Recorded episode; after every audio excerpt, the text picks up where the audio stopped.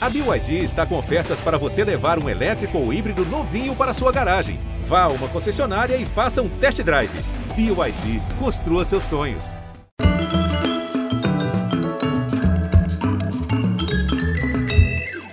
Alô, alô, bem-vindos, alô, Torre de Controle. Vamos decolar em mais uma viagem no tempo de mil, mil conversas. As primeiras mil conversas deste nosso Conversa. É para viajar, é para comemorar, sim, mas também para refletir sobre o nosso papel e uma possível missão que a gente pode cumprir rumo a tantas outras noites, quem sabe a mais mil e uma noites. Mas é, nas nossas duas jornadas até agora, é, que a gente ficou viajando pela memória afetiva desse programa, é gostoso, né? Se deixar levar pelas lembranças, associar uma coisa a outra, assim, como quem dá zapeando na, na memória. E aí a gente mostrou alguns dos momentos mais, mais bonitos, mais felizes da gente. Mas às vezes uma coisa leva a outra, uma alegria leva a uma melancolia.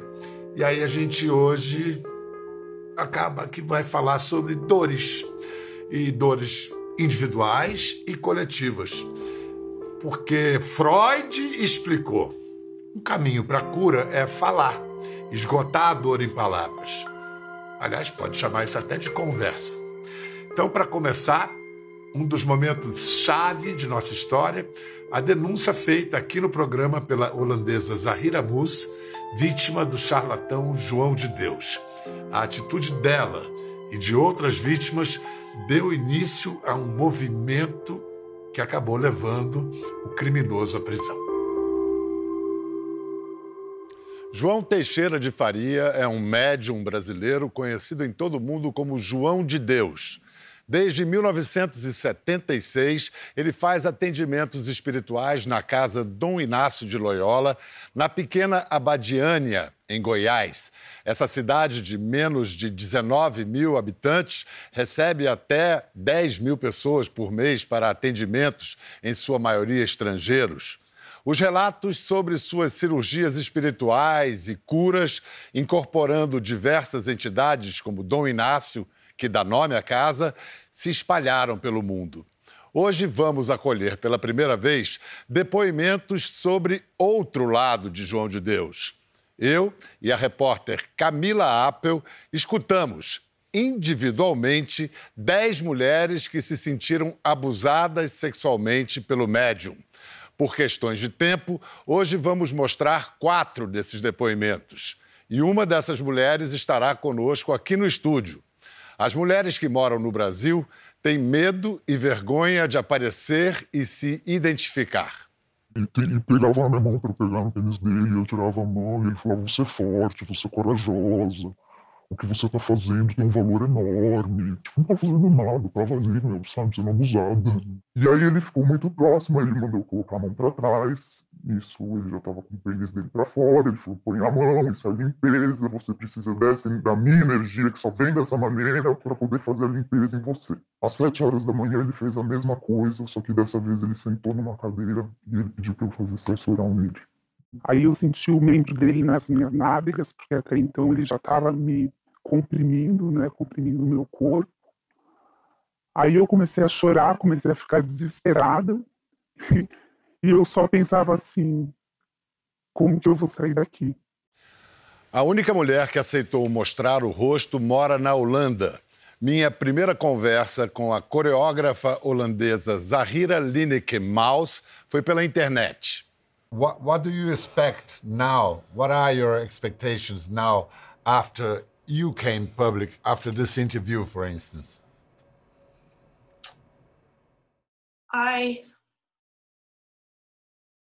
really hope to help other women to come out of their shadow because we don't have to feel ashamed.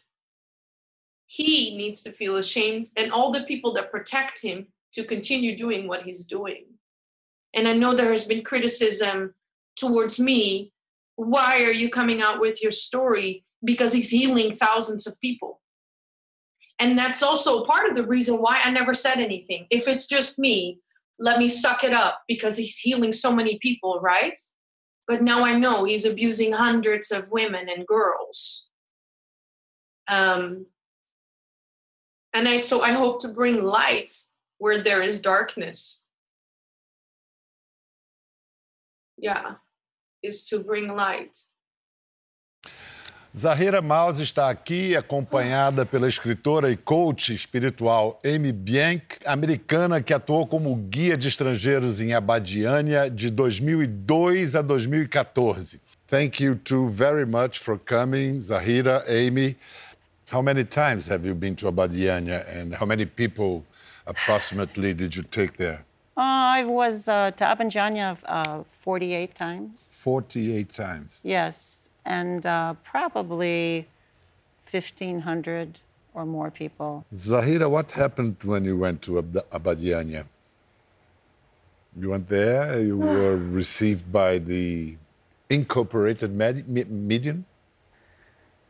Um, would you like to go through your personal story, uh, or would you like to perhaps watch we what yeah, we recorded by internet, yeah. and then you can correct or add anything yes, after we watch? Because it's a lot. To, to yeah, to feel, uh, make it a bit uh, less painful for yeah, you. Yeah, it's a lot okay. to go through again. Okay.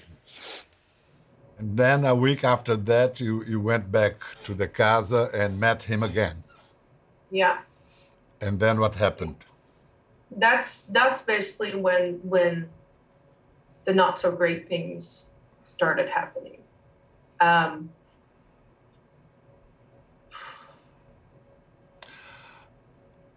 yeah. I'm, so I'm, I'm sorry. I'm sorry. I have to ask these things, but if you want to take, if you want to take your time, take your time and and relax, and uh, we move we move on as it's the least uncomfortable for you. Um, okay, if you want to have a Yeah. glass of water. You had to go back on the line again when you went back there. yeah. So I went through the line, and uh, I'm sorry. Uh, That's all right. That's understandable. Um, I went through the line again, and then the the entity or him. Like at this point, I'm not sure when he's actually incorporated and when he's pretending to be incorporated. So he said that I would have a private consult with Jean and that I had to wait outside of his office for all the time for all the rest of the people come through the lines. And I was the last one to come in. And it's very it's very it's it's a very bizarre scenario that you You, you were. you're made to feel special somehow that you're like i am going to receive the healing. Wow it is happening finally. And so i come into his office and then i see whoever was still there boom, scurrying out of the office and leaving so now i'm alone with him and he sits down and then he looks at me and he asks so what are you here for again and to myself i was thinking didn't the entity already know? Like, don't you scan my energy so you know exactly why I'm here? And so I said, I'm here to heal my sexual trauma. And then he said, Okay, come stand in front of me.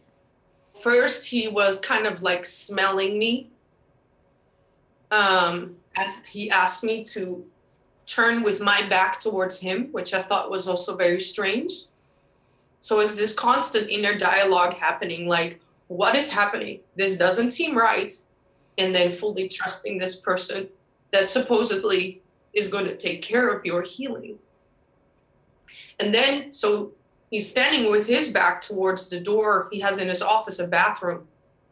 And he stands with his back already towards that door. So, in a sort of a swift movement, he can open that door and then he moved me into the bathroom and he set me in front of his mirror and he stood behind me and then he asked me what do you see and i was like what what does he want? I don't understand.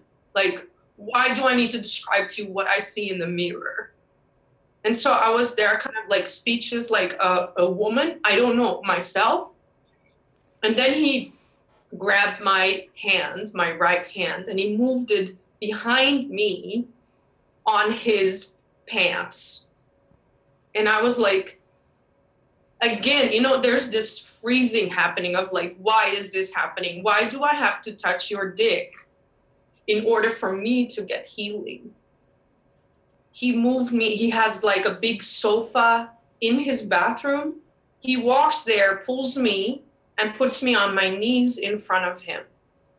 And he has opened his pants by now, and he puts my hand on his dick. And he starts with his hand on top of my hand, starts to move his dick. And I'm like in shock. I still can't believe that. And I'm in like frozenness, like and he keeps talking, you know, like dialoguing. He talks about my family while this is happening. So you're being like manipulated into believing, wow, he's he's scanning me or he's doing something. And then he says, You should smile. And I'm like, He's like, You should feel joy. And I'm thinking, I don't feel any joy. You know, this is not what I'm here for.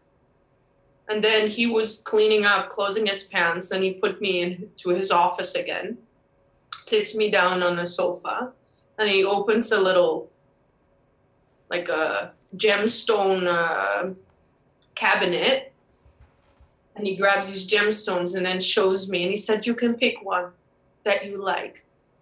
And it's almost like th- this is a payment? Like what is happening here? Like this is so far from healing but while being still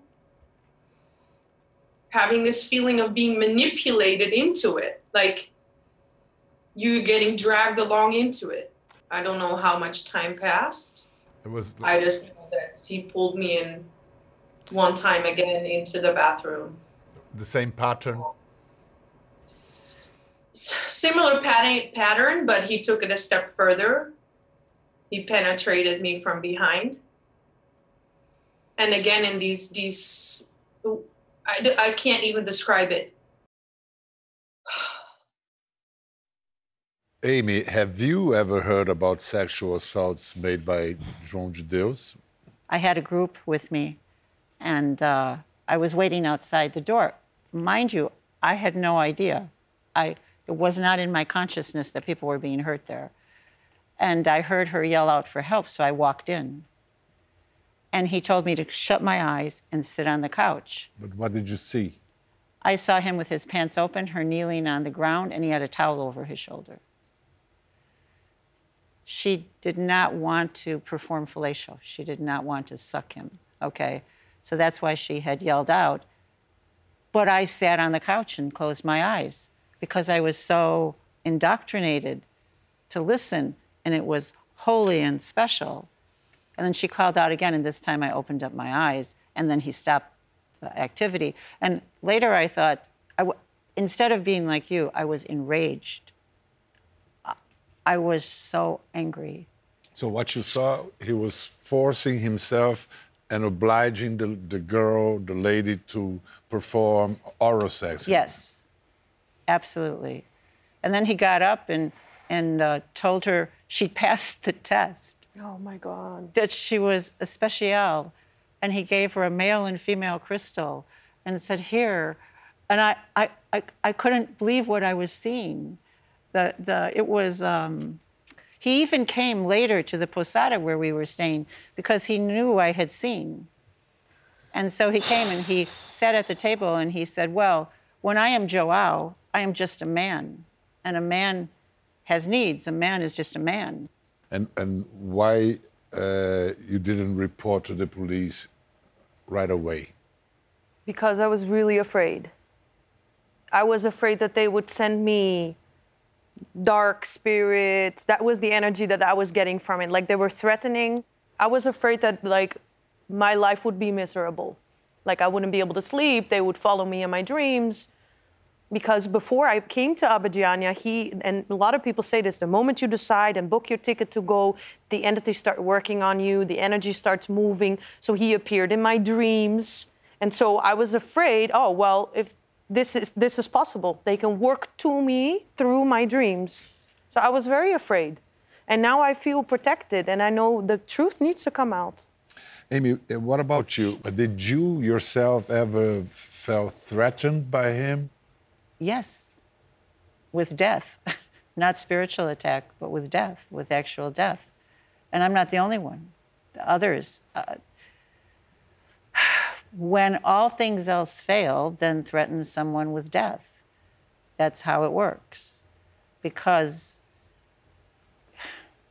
certain people are very dangerous to him. What we're doing here today is very dangerous. Except I believe that there's hope, that we're becoming better as human beings, Yeah. and that we're going to stand up to the darkness enough already, you know? I mean, so it's over. it was over the minute you got brave enough to speak. It was over. It just takes time. Yeah. Zahira, uh, you, you, you mentioned, uh, you used the expression getting it out of your system. Yeah. Talking about it, Yeah. talking about this all, how does it make you feel now after I think after this program is finished, I will have a very long cry. First thing that I hope and expect is to inspire other women that have been abused by him, that are willing to come forward with their story. And if not, I also respect that. But it will bring them some healing, knowing that they are not alone. Just when I realized when I wasn't alone, it already brought me some healing. And on top of that, when I did the video interview with you before, I experienced so much healing within that and after that because I was sharing my story and I was being heard. And now I see the power of the sharing. I would tell any victim, tell at least someone, whoever that is, but you have to you have to release this story. Amy, Zahira, thank you very much for coming in here and talking to us. Thanks a lot. Thank you. Enfrentar as dores do passado e do presente em busca de, de um futuro de paz exige coragem de todo mundo. E coragem, seja nos traumas individuais como nos coletivos. É, hoje, no Brasil e no mundo, a gente tem buscado enfrentar erros do passado e as consequências presentes. Entre elas, talvez o racismo seja o maior exemplo, ainda tão presente na vida de todo dia. A questão negra no Brasil sempre esteve no centro das discussões de conversa desde nossa estreia. Mas durante a pandemia houve um episódio que parou o mundo e foi um, um recomeço em toda a discussão da questão do racismo, da violência policial, foi o assassinato de George Floyd. 这不是咬字啊啊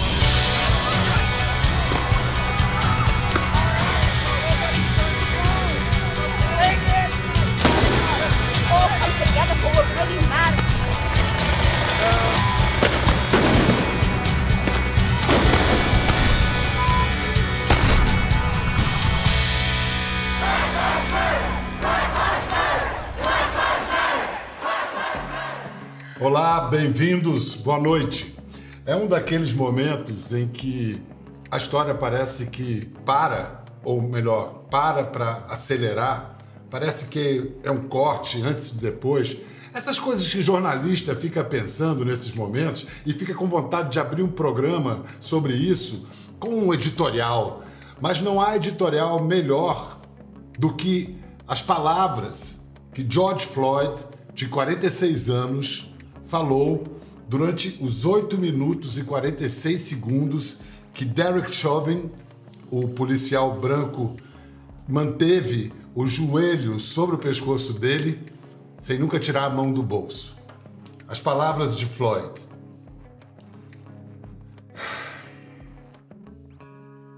Cara, meu rosto. Eu não fiz nada de grave. Por favor, por favor. Por favor, eu não consigo. Eu não consigo respirar. Por favor, cara, por favor, alguém, por favor, cara, eu não consigo respirar. Eu não consigo respirar, por favor. Cara, eu não consigo respirar. Meu rosto, sai de cima. Eu não consigo respirar, por favor. Eu não consigo respirar. Droga, eu vou. Eu não consigo me mexer. Mãe, mãe, eu não consigo. Meu joelho, meu saco, eu vou morrer, eu vou morrer. Me sinto claustrofóbico. Meu estômago dói, meu pescoço dói, tudo dói. Alguém me dê água ou algo, por favor, por favor. Eu não consigo respirar. Policial, não me mate. Cara, eles vão me matar, por favor. Eu não consigo respirar. Eu não consigo respirar. Eles vão me matar. Eles vão me matar. Eu não consigo respirar. Eu não consigo respirar. Por favor, Senhor. Por favor. Por favor. Por favor. Eu não consigo respirar. Hoje a nossa conversa é sobre esse assassinato bárbaro testemunhado pelo mundo todo em detalhes, numa cena tétrica capturada em vídeo, e sobre as repercussões desse crime. Para isso, nós vamos conversar hoje com a empresária Eliane Dias, com o advogado Silvio Almeida, professor da Universidade de Duke, nos Estados Unidos, e o cineasta americano David Wilson, radicado em Salvador, na Bahia. É, Silvio, na, na sua opinião, quais são os vetores, as razões, é, o que, o que, que difere essencialmente entre o racismo norte-americano, que é o racismo com histórico institucional, do racismo brasileiro, o racismo no Brasil o racismo nos Estados Unidos são igualmente violentos, se é que o racismo no Brasil não é mais violento. Então, acho que esse é o primeiro ponto. O segundo ponto é que não existe racismo que não seja estrutural e, portanto, que também não seja institucional. O racismo é um processo em que condições sociais, históricas, né, que envolvem a economia, culminam na naturalização da violência policial. E por que, que o Brasil é, é diferente? A gente tem essa impressão de que é velado. Porque a sociedade brasileira é atravessada por condicionantes históricas que não estão presentes nos Estados Unidos. O Brasil é uma sociedade de pouquíssima democracia, uma sociedade autoritária, uma sociedade profundamente desigual e dependente economicamente. E o Brasil também é uma sociedade cujas instituições elas sempre se voltaram contra os pobres e os negros no Brasil. Então não é que o racismo é velado, é que nós somos muito mais violentos, o nosso Estado é muito mais violento e a nossa história é uma história também de muito mais contradição do que história dos Estados Unidos, que também é uma história muito triste em vários pontos, inclusive as relações raciais. In Brazil, there's the, the, the, the myth of, of uh, racial democracy, right? And so the, the horrible thing about this myth is that it gets black people to uh, be to, to, to either operate against some of their own interests or be dispa- dispassionate about things that uh, uh, are affecting their community, right? Um, a lot of folks say when I came to Brazil for the first time that it's not a racist society, it's a classist society. But I always say that if you have uh, 80% of folks in class C and D in the society being black, that's not a classist society, that's a racist society. I never was stopped by police. I never received, you know, in all the years that I grew up in the United States, I'm 43 years old, I was never stopped by police. Now, I have friends who were stopped by police, you know, and uh, num- numerous times I have a lot of horror stories. But here in Brazil, I was stopped four times in a matter, in, in one year, all right, uh, in a year span, in 2016 and 2017. Uh, and I wasn't even living here, right? These are various times that I came down here. One police officer said to me, Oh, it's worse than the United States. And I had to correct him. I said, No, uh, it's not worse. This has happened to me four times in, in, in, in one year. So um, I think that uh, th- there's also that sort of idea that it's worse in the United States because it's talked about in the United States a lot more. Um, and I think that's also starting to change as there's more and more dialogue uh, in Brazil about the racial dynamic in this country. Eliane se tornou uma das palavras de ordem dos protestos. Estamos cansados, estamos cansados. Que cansaço é esse? Bial, esse é o, o cansaço, acho, de, de, de, uma vida inteira dos, dos nossos pais, avós, dos nossos. dos nossos. É, de todos, de todos os negros, assim. A gente está chegando num estágio de que eu acho particularmente muito perigoso. Quando você lida com pessoas que não têm nada a perder, o que você vai falar para ela que ela vai perder? Ela vai perder a liberdade? Não, nós não somos livres. Nós vamos perder o emprego? Não, nós não temos emprego. É, nós vamos perder a oportunidade de entrar numa faculdade?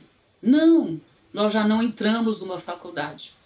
Então, esse é o cansaço, como você barra, como você faz uma pessoa refletir para ela não fazer qualquer coisa que vá prejudicá-la, se tudo que ela vê à sua volta te prejudica. Nós negros estamos cansados disso. Nós estamos cansados. É, é instintivo. É, nós entramos nos lugares, se a gente não se vê de forma instintiva, a gente já não quer mais. A gente não quer mais entrar num restaurante onde eu não tenha pessoas negras, onde eu não tenha funcionários negros. A gente não quer entrar numa loja onde a gente não vê negros. A gente não quer mais gastar o nosso dinheiro que não seja com o nosso povo, porque nós temos consciência e nós já estamos cansados de dar o nosso suor para pessoas racistas. Esse é um cansaço de 400 anos ou mais. Eu torço para aqui no Brasil as coisas ainda não cheguem no ponto dos Estados Unidos, porque nós nós estamos esgotados. Qualquer pessoa hoje, se alguém acender um estupinho, essa bomba vai explodir. O dia que as pessoas acham que a sua vida não vale nada e que elas têm que decidir entre morrer de fome, de doença e de tiro, obviamente que elas vão se levantar. Não pensem que a miséria não se levanta, não pense que a pobreza não se levanta. Não pense que a indignidade não se levanta para se tornar digna. E se levanta. Nós estamos vendo isso. Eu só espero também, como Eliane, que, as, que nós consigamos estabelecer mínimas possibilidades de diálogo e de propostas concretas de uma transformação social, política e econômica. Sabe por quê? Porque a polícia do Brasil não é como a polícia dos Estados Unidos e vai, inclusive, se ajoelhar diante dos manifestantes vai também ficar constrangida diante do fato de que, de que a força policial cometeu um erro. A polícia do Brasil ela vai dobrar a aposta e vai haver um massacre. É isso que pode acontecer. Ela vai atirar contra os jovens negros. E parte da sociedade vai aplaudir, vai falar assim: é isso mesmo, tem que fazer isso. Tem o policial, mas não vamos focar só no policial, não. É o sistema de justiça. É juiz, é promotor, é advogado. Sem essas pessoas, você não tem condição de fazer com que um policial se ache no direito de ajoelhar no pescoço de um homem negro. Se não houver conivência do sistema de justiça, da imprensa, de para a sociedade aplaudindo, seria, o Brasil tinha que parar no dia que um garoto de 14 anos foi assassinado dentro de casa fazendo o que todo mundo tem que fazer, ou que pelo menos poder, deveria estar fazendo e não consegue fazer, inclusive, que é ficar em casa. O menino estava em casa, tomou um tiro dentro de casa. O Brasil tinha que parar nesse momento. O Brasil parou? O Brasil não parou. O que, que é isso? Isso é o racismo estrutural. Silvio, você acha que será um antes e depois ou é ingênuo pensar que isso realmente vai ser um corte histórico? É ingenuidade pensar que as coisas vão mudar? É ingenuidade achar que as coisas não vão mudar. É justamente porque elas vão mudar. Agora, a direção com que elas vão, para onde elas vão rumar, isso vai depender, não vai depender, não vai ser geração espontânea. As coisas não se tornam melhores apenas a gente ficar sentado num mundo que é feito de tanta iniquidade. E nós não vamos sair dessa, Bial, se nós não formos capazes nós, brancos, negros, eu, você, Eliane, todo mundo, se nós não estivermos dispostos a sair da grande noite, como diz François Fanon. Nós estamos na grande noite da humanidade, só que a gente só sai da grande noite se você e eu, né, um homem negro, um homem branco, se nós dermos as mãos para que nós possamos construir algo que não está incompleto. Sabe o que não está completo? Humanidade. A humanidade não está completa. A humanidade é algo por fazer. E nós temos que fazer a humanidade de tal sorte que nós acabemos não com o racismo, o racismo é um processo, mas nós temos que debelar a ideia de raça. A raça ela tem que deixar de ser um modo de classificação dos seres humanos. Só que isso é um projeto político, um projeto de mudança da vida social. Não são coisas que a gente precisa esquecer, ao contrário, a gente não pode deixar de lembrar. Mesmo porque, às vezes, traumas, como por exemplo a extinção de muitos povos indígenas no Brasil, é, essa pode ser compensada quando a gente usa a Torre da Memória Indígena para avistar o futuro. Como um grande exemplo disso, que tem um sorriso no rosto, um olhar profundo, palavras e falas envolventes, ele nos traz inspiração para ir adiante. Foi o nosso convidado no Dia do Índio, no 19 de abril de 2022, Ailton Krenak. Estamos aqui no Médio Rio Doce, Minas Gerais, nessa beleza de rio, tão simbólico até pelo nome, e que foi duramente atingido pelo desastre em 2015, 5 de novembro de 2015, em Mariana. Aos poucos a, o rio vai se recuperando, mas as marcas ainda persistem.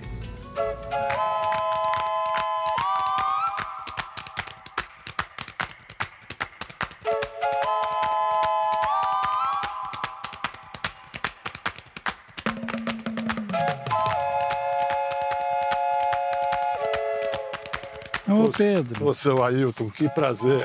Eu aqui fico totalmente presenteado com a sua chegada aqui. Muito obrigado por Nessa- receber a gente. Nessa areinha aqui. Essa arinha é boa. Eu acho que eu vou copiar seu exemplo, tirar minha, É. minha sapatilha e ficar descalço, pé pé na areia. sabe? Isso, fica à vontade. Bora de ao fim do mundo. Vamos, que coisa boa que você chegou aqui. Muito bom. Obrigado da visita. Hoje a nossa conversa é. Nosso estúdio é o universo, a conversa céu aberto. Estamos aqui numa ilha, no Médio Rio Doce, onde viemos encontrar, somos recebidos por Ailton Krenak, esse líder indígena que tornou-se conhecido pelo Brasil, a geração dele, nas décadas de 70, 80, começou em plena ditadura. Eles começaram um tipo de atuação política indígena que era inédito até então. E olha, conseguiram muita coisa. Conseguiram demarcações de terra, outros direitos, e principalmente, muito devido à atuação do Ailton aqui, o famoso capítulo dos índios na Constituição de 88. Foi uma conquista histórica. Mas esse senhor aqui, que parece mais jovem que eu, mas não é, é ele podia ter feito carreira política, sei lá, virado deputado. Não, nada. Voltou para a terra dele, para morar aqui, na aldeia Krenak, em Minas Gerais. Por quê, hein?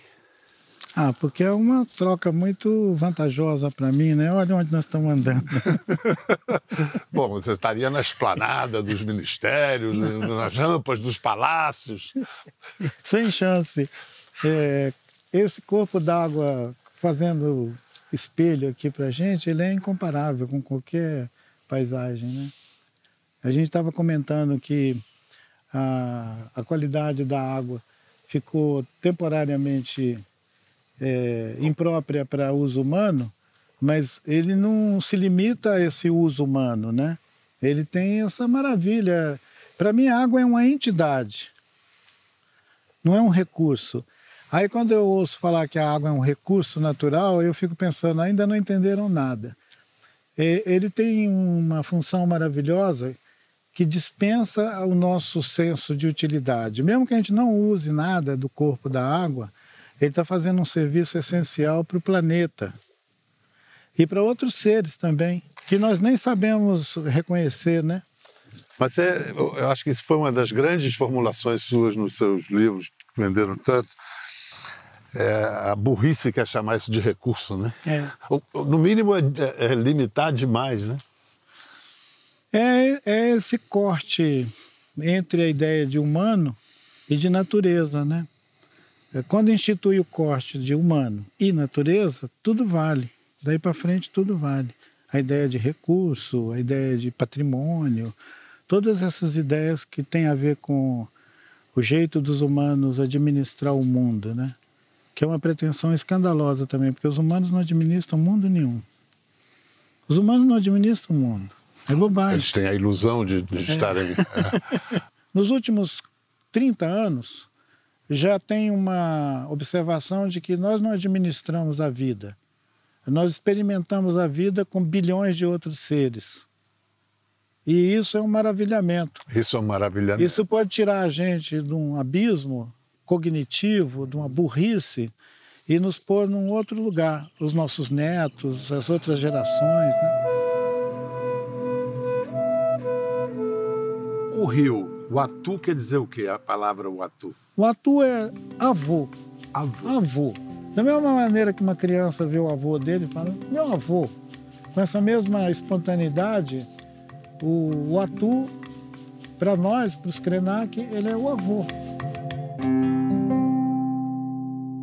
Bem-vindos de volta à nossa viagem terapêutica no tempo, né? E agora guiados pelas palavras de Ailton Krenak, que foi tão generoso com a gente ali sob o céu de Minas, lindo, aquele rio doce, aquele lugar incrível. A gente deu um presente caprichado para ele. O dia começa a se despedir, daqui a pouco vem a noite, vem a lua.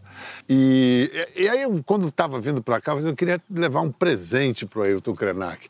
Pensei em levar livros, alguma coisa assim, mas o, o cara é uma biblioteca, não precisa de livros, tem uma biblioteca dentro dele. Mas como há pouco tempo eu gravei um programa com Dori Caymmi e ele cantou uma música que ele fez especialmente para o Rio Doce, eu falei, é isso que eu tenho que levar. A música do Dori Caymmi, Paulo César Pinheiro, dedicada ao Rio Doce. Vou dar um play para você.